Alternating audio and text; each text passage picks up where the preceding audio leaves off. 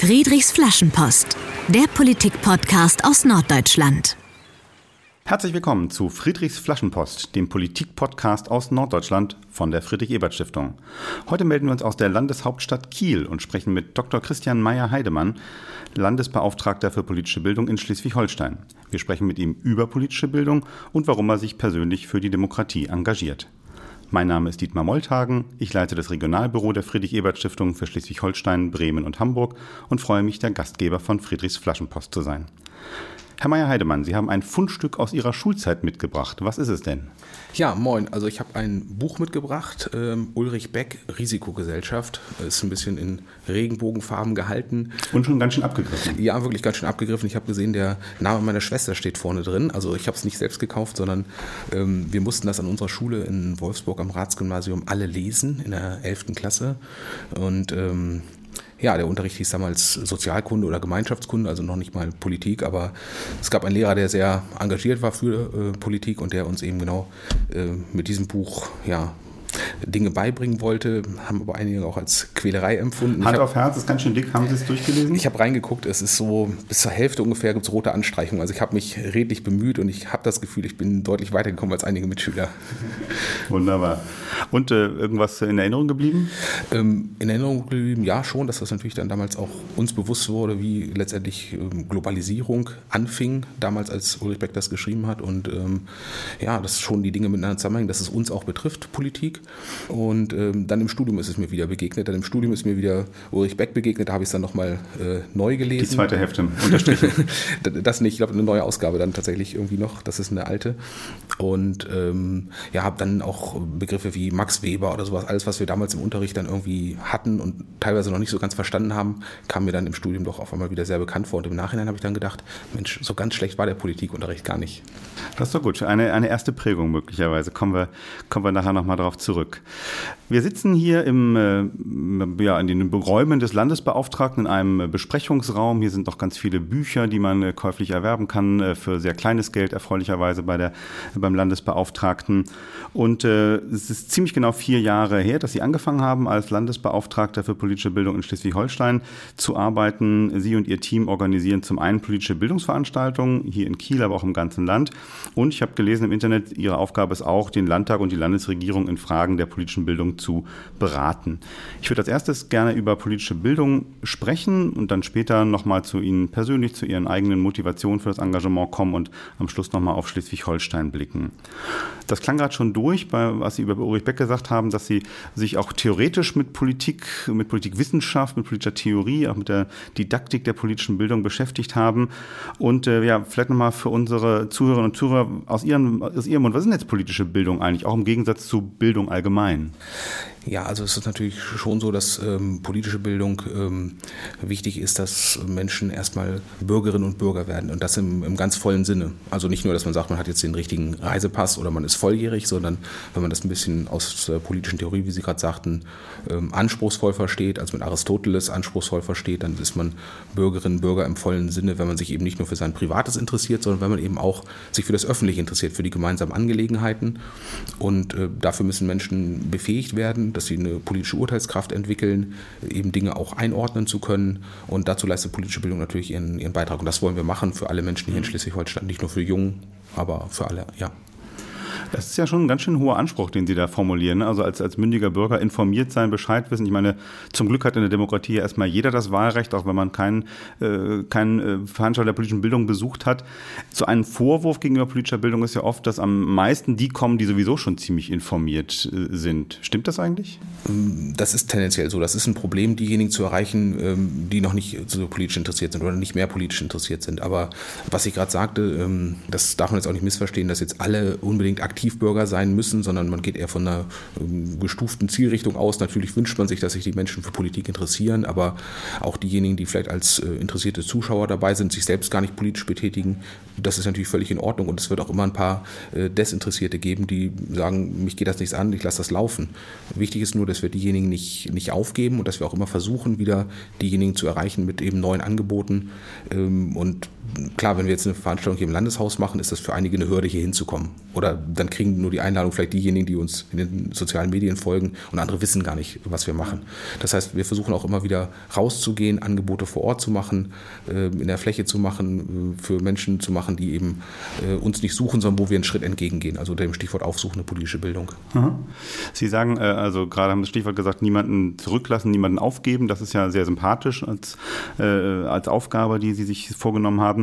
Man hört jetzt ja in den letzten Jahren häufiger, dass politische Bildung eigentlich wichtiger denn je sei angesichts einer stärker gewordenen rechtspopulistischen Bewegung. Stimmen Sie dem zu? Ist, das, ist da ein Zusammenhang zwischen Rechtspopulismus und politischer Bildung?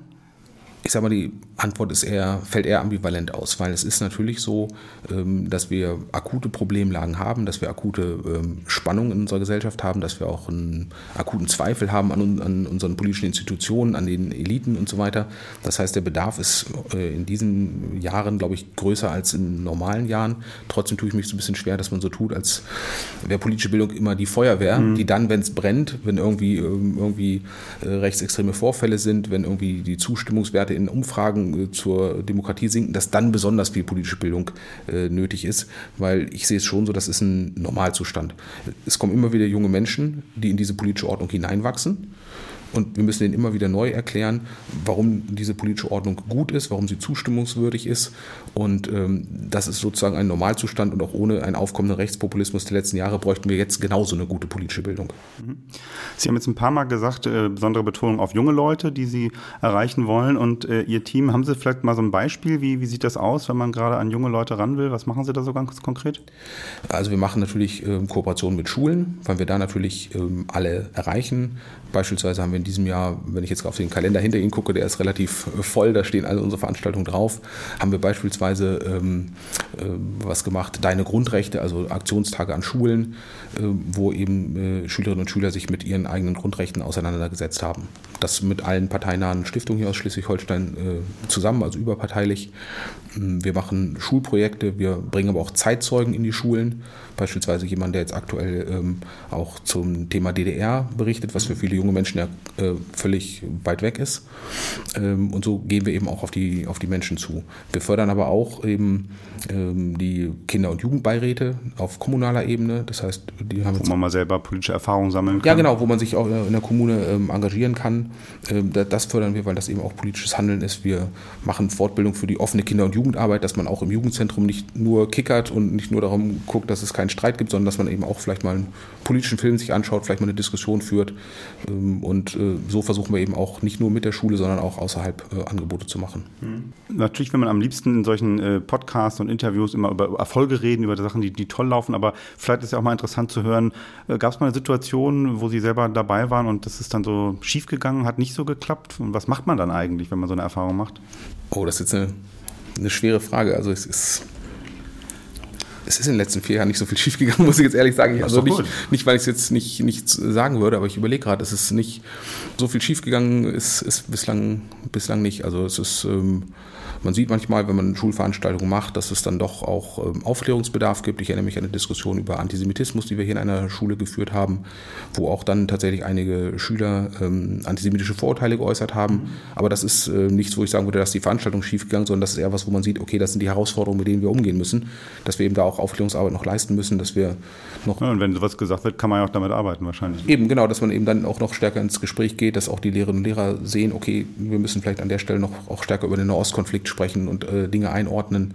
Aber da würde ich nicht sagen, dass es schiefgegangen ist, sondern das sind immer Phasen, wo wir merken, dass, dass wir einfach dann auch äh, das für uns als Herausforderung begreifen, nochmal wieder anders zu denken, nochmal wieder anders einen Zugang zu finden, ähm, eben auch, ähm, ja, wenn wir merken, dass irgendwas nicht so gut ankommt. Worüber wir gerade reden, das macht ja schon deutlich, dass es in der politischen Bildung ja doch bestimmte Grundwerte gibt, die, die erstmal stehen. Also Sie machen politische Bildung im Sinne der Demokratie und man will eben gegen Antisemitismus oder gegen Rassismus aktiv sein, aufklären und so weiter. Nun gibt es als einen Grundsatz der politischen Bildung äh, aus den 1970er Jahren den Beutelsbacher Konsens, das so eine Richtschnur für alle politischen Bildnerinnen und Bildner ist. Das bedeutet, politische Bildung muss freiwillig sein, sie muss die Meinungsvielfalt wiedergeben, Kontroversen äh, abbilden, die es in der Gesellschaft gibt und sie darf eben nicht überwältigen oder indoktrinieren.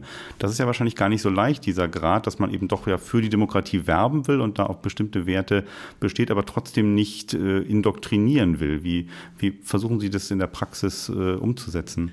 Ja, also der Beutelsbacher Konsens ist natürlich für alle, die politische Bildung machen, ähm, wirklich sowas wie der Berufseid, Berufsethos kann man sagen. Also alle, die das, die das machen, haben, müssen das verinnerlicht haben, diese drei Grundsätze, eben das Überwältigungsverbot, das Kontroversitätsgebot und eben die äh, Adressaten, Adressatinnenorientierung. Ähm, das ist ganz klar und politische Bildung hat natürlich ein, ein normatives Fundament und das ist eben Menschenwürde, Demokratie, Rechtsstaatlichkeit und das ist eben auch nicht verhandelbar. Und das fällt eben auch nicht unter das Kontroversitätsgebot und das müssen wir auch immer wieder klar machen, weil auch gerade in jüngster Zeit ja mit dem äh, Vorwurf, politische Bildung sei nicht neutral, ja auch ganz gezielt äh, gegen politische Bildung argumentiert wird. Und ähm, da muss man deutlich machen, dass es eben nichts mit Neutralität zu tun hat. Politische Bildung ist nicht neutral und auch schon gar nicht wertneutral, sondern sie steht ganz klar auf diesen genannten normativen Füßen. Aber sie muss eben auch immer gucken, dass ähm, ja, diejenigen, wenn wir jetzt bei jungen Menschen bleiben, auch die Möglichkeit haben, ihre eigenen Zweifel zu äußern, auch ernst genommen zu werden mit ihren Bedenken.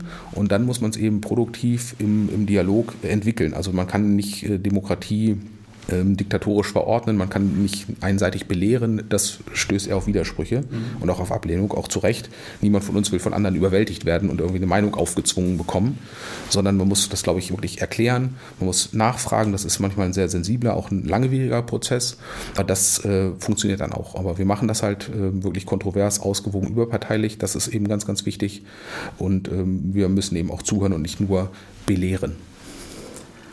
Vielen Dank. Ähm, wir wollen in diesem Gespräch auch Sie als Person ein bisschen näher kennenlernen, nachdem wir jetzt über das Thema politische Bildung gesprochen haben. Und als erstes machen wir dazu ein kleines Spiel. Das machen wir mit allen Podcast-Gästen hier bei Friedrichs Flaschenpost. Ich stelle äh, jetzt so ganz äh, schnell hintereinander äh, zehn Entweder-Oder-Fragen und bitte Sie einfach ganz spontan, sich für eines von beiden zu entscheiden. Legen wir los. Das erste ist, glaube ich, noch einfach. Meer oder Berge? Meer. Was sagen Freunde über Sie? Chaotisch oder ordentlich? Ordentlich. Sind Sie eher ein Gefühls- oder ein Kopfmensch? Beides. Jetzt wird es ganz sensibel. Fußball oder Handball, beziehungsweise hier für Kiel, THW oder Holstein? Fußball, auch wenn auch nicht Holstein. Okay, spannend. Ähm, Sommer oder Winter? Sommer. Was ist wichtiger, ehrlich zu sein oder nett zu sein? Ehrlich. Bei einer politischen Bildungsveranstaltung lieber Vortrag oder lieber Diskussion? Diskussion. Und äh, der Arbeitsweg, Fahrrad oder Bus oder Auto? Zu Fuß oder Fahrrad. Auf welcher Website verbringen Sie mehr Zeit? Facebook oder Spiegel Online? Spiegel Online. Mussten aber ein bisschen nachdenken. Eher Podcast hören oder ein Buch lesen? Podcast hören. Okay, haben wir schon mal einiges gelernt über Sie. Vielen Dank äh, für die schnellen äh, Antworten. Äh, Fußball nicht Holstein, wo schlägt das Herz? Ja, geboren in Wolfsburg und ähm, auch wenn ich sonst äh, eine gewisse Distanz zu der Stadt inzwischen habe, die Liebe zum Fußball ist geblieben, wenn man da seit 1992 äh, zu Zweitliga-Zeiten hingelaufen ist. Das ähm, bleibt. Wunderbar. Äh, genau, Sie sind, äh, das können wir noch dazu ergänzen, äh, Ende 30, verheiratet, haben zwei Kinder, kommen eben aus Niedersachsen, sind aber schon ziemlich lange hier in Schleswig-Holstein und in Kiel. Sie haben hier Wirtschaft, Politik und Achtung, liebe Zuhörerinnen und Zuhörer, Mathematik studiert. Ja, mich auch. Und danach haben Sie ja an verschiedenen Universitäten gearbeitet, auch so Politikdidaktik gelehrt. Wie kommt man dann sozusagen aus diesem universitären Bereich eigentlich zu so einem Posten als Landesbeauftragter für politische Bildung? Ja, das war auch eine ganze Portion Zufall, muss ich sagen. Also ich habe, ähm, wie gesagt, erst auf Lehramt studiert, habe mich da durchgekämpft. Also Mathe war äh, wirklich hart. Und dann noch studiert?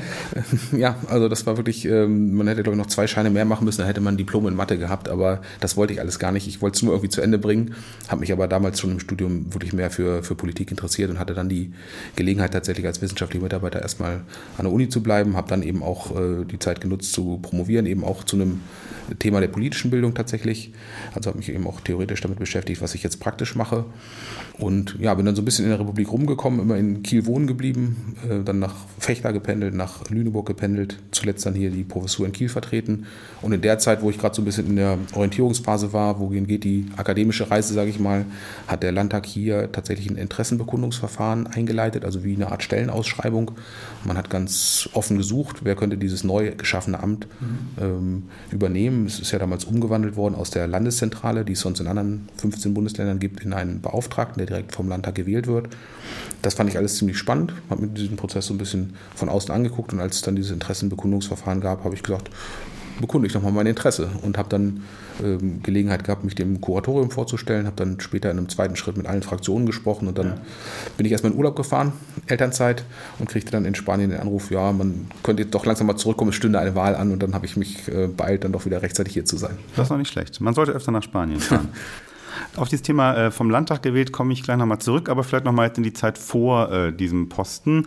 Wir hatten es ja schon ganz am Anfang mit Ulrich Beck in der Schule gelesen.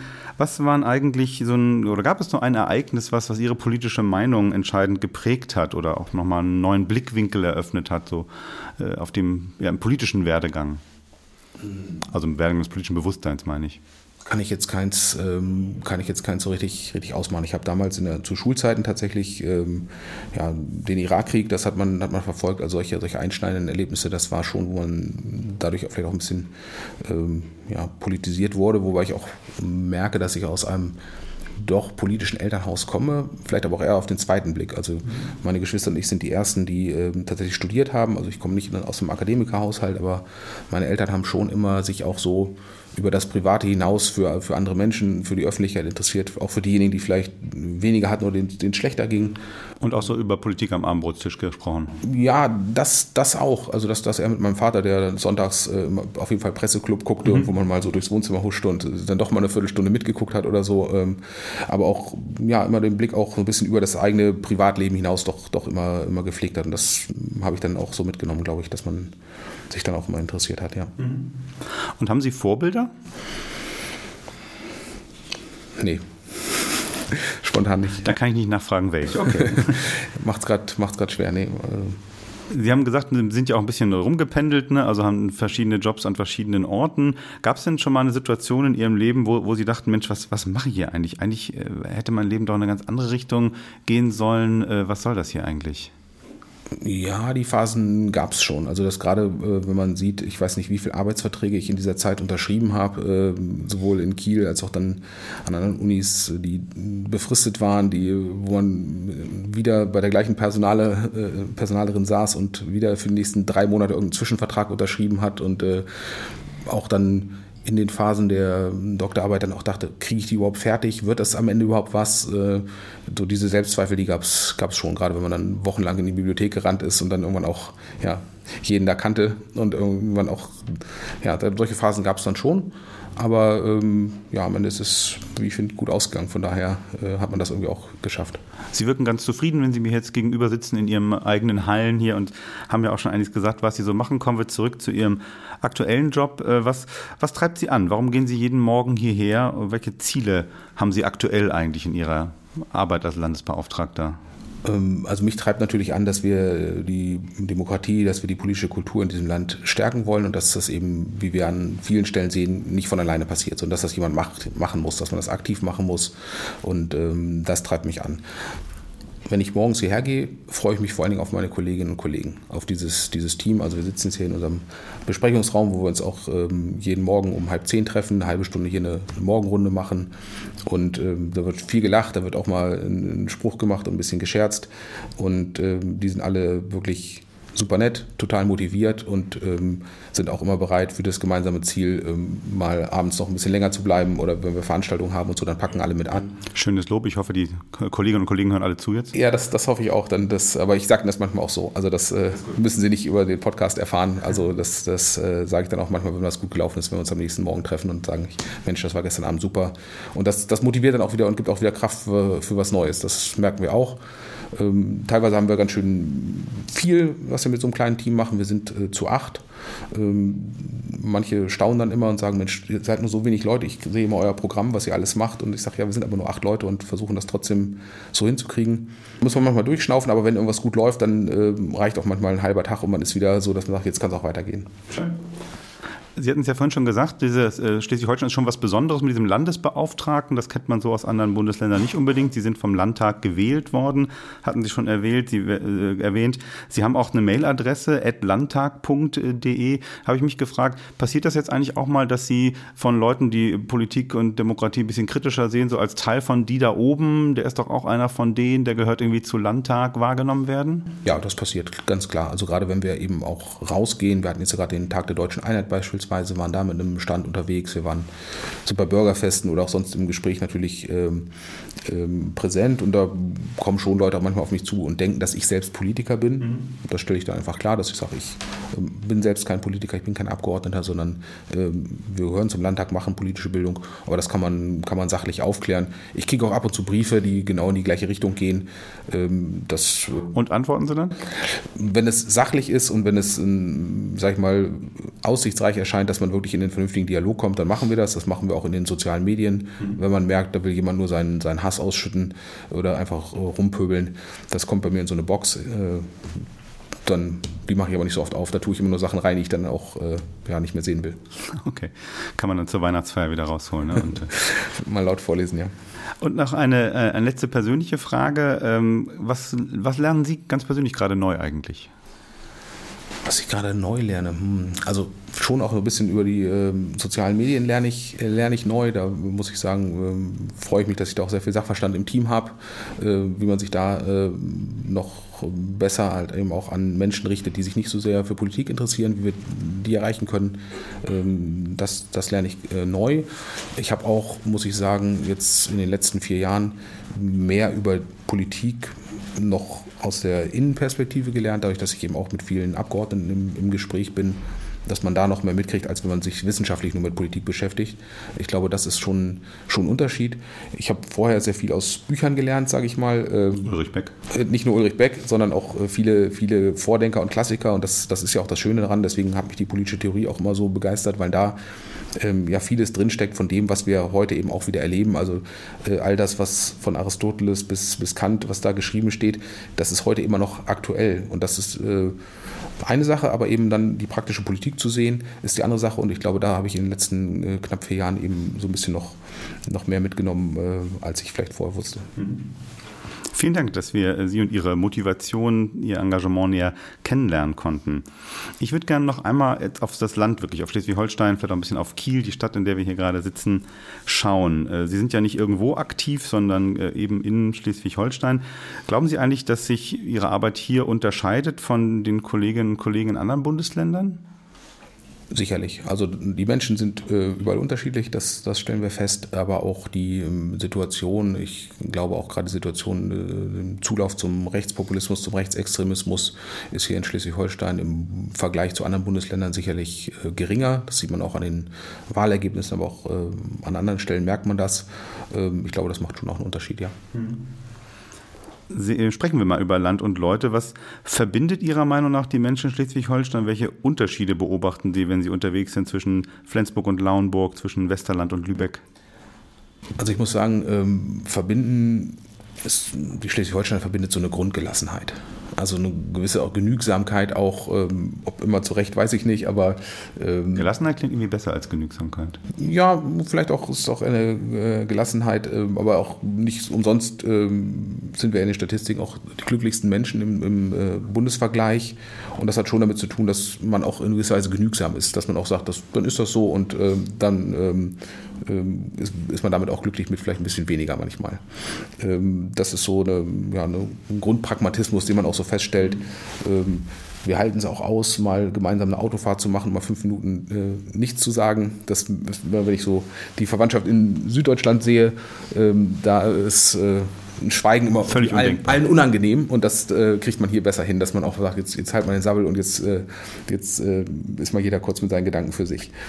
Und äh, wenn ich so durchs, durchs Land schaue, haben wir schon so ein bisschen Unterschiede äh, dahingehend auch natürlich zwischen Stadt und Land. Das merkt man. Also wenn man irgendwie rausfährt nach, nach Dithmarschen oder ähm, nach Ostholstein, ähm, das ist schon ein Unterschied, ob man, oder ob man jetzt nach Lübeck oder nach Kiel geht. Also ich glaube, das ist schon ähm, schon wichtig, dass man das auch immer im Hinterkopf hat, dass man eben auch für alle Menschen da ist und eben nicht nur für die, für die Zentren, für die Städte.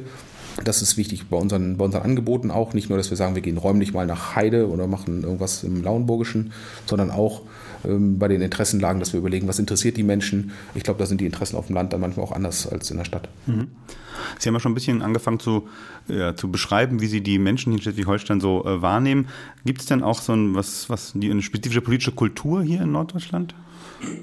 Die gibt es auch. Also ich glaube, wenn man jetzt ähm, in anderen Bundesländern fragt, was ist typisch für die Politik in Schleswig-Holstein, dann müssen wir leider feststellen, dass natürlich auch die großen Skandale, sage ich mal, des, des, äh, der, der zwei Jahrzehnte, sage ich mal, denen das passiert ist, immer noch auch äh, genannt werden, ganz, ganz klar. Was meinen Sie konkret?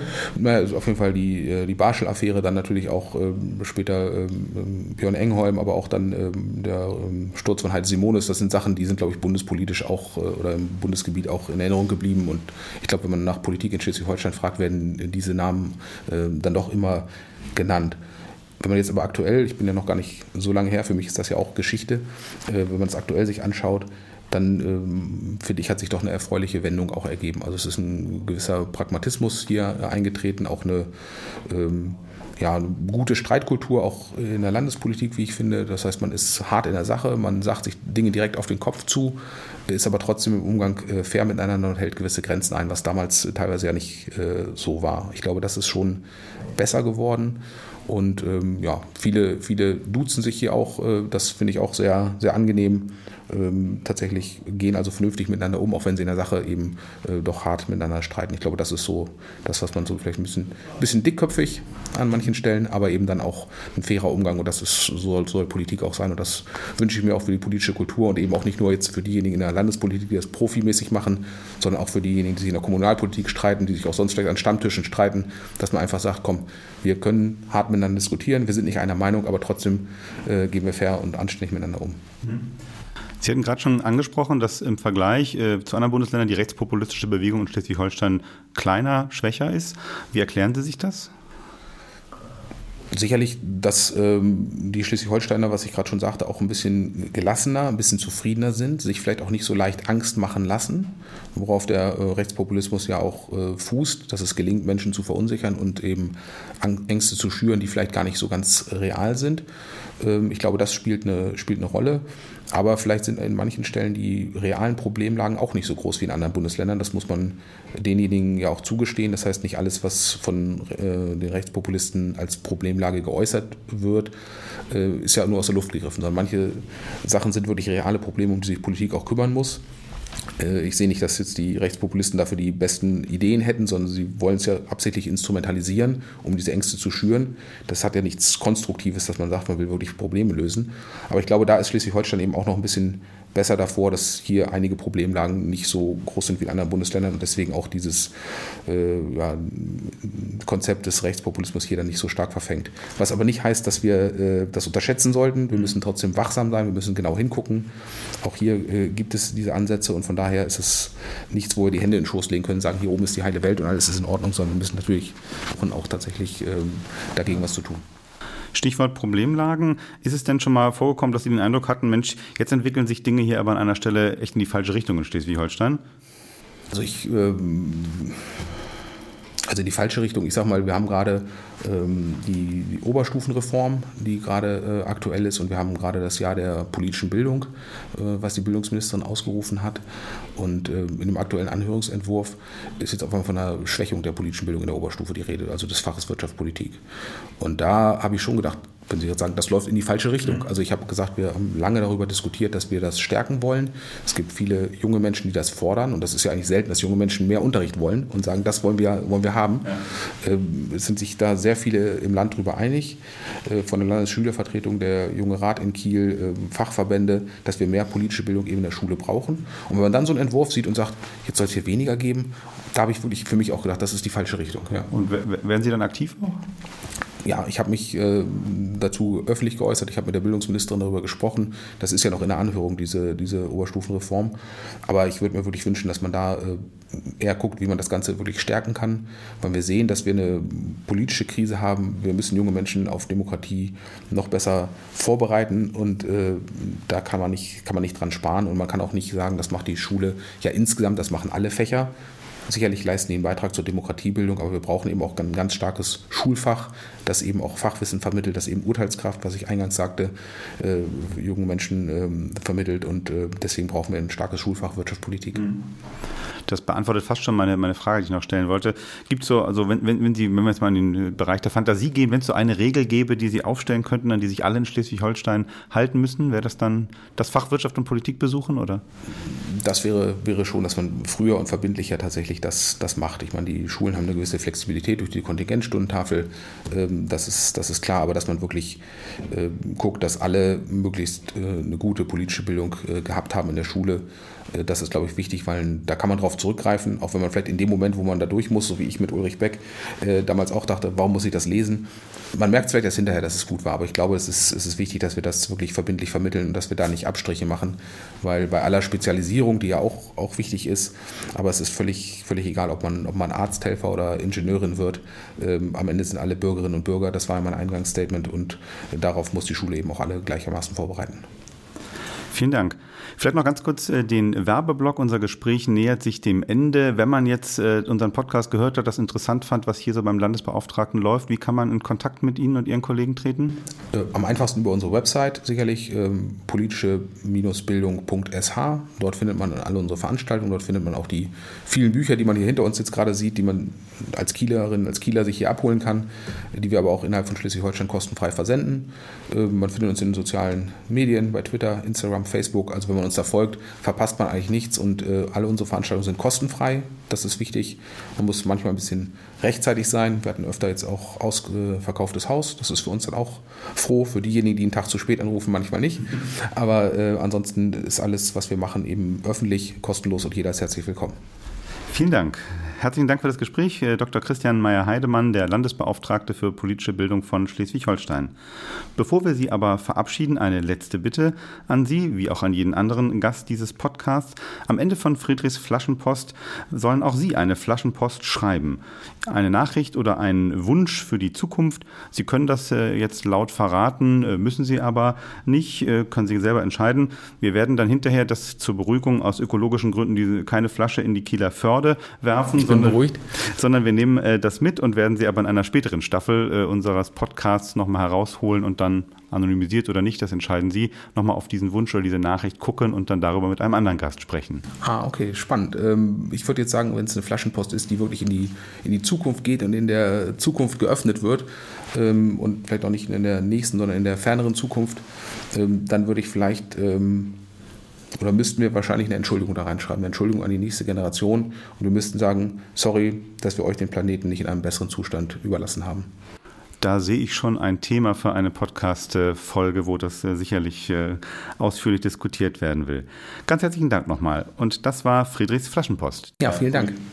Der Politik-Podcast aus Norddeutschland. Nochmal herzlichen Dank an Christian Meyer-Heidemann. Wir verabschieden uns hier, äh, Christian Meyer-Heidemann und Dietmar Moltagen. Danke fürs Zuhören. Wenn ihr Ideen für diesen Podcast habt, Rückfragen zur heutigen Sendung, wenn euch etwas geärgert oder gefreut hat, schreibt uns gern an hamburg.fes.de oder kontaktiert uns auf unserer Facebook-Seite fes.nord. Wir hören uns wieder in zwei Wochen mit dem nächsten Podcast. Bis dahin, macht es gut, mischt euch ein und engagiert euch, denn es gibt nur diese eine Gesellschaft und wir alle können sie gestalten. Friedrichs Flaschenpost, der Politik-Podcast aus Norddeutschland.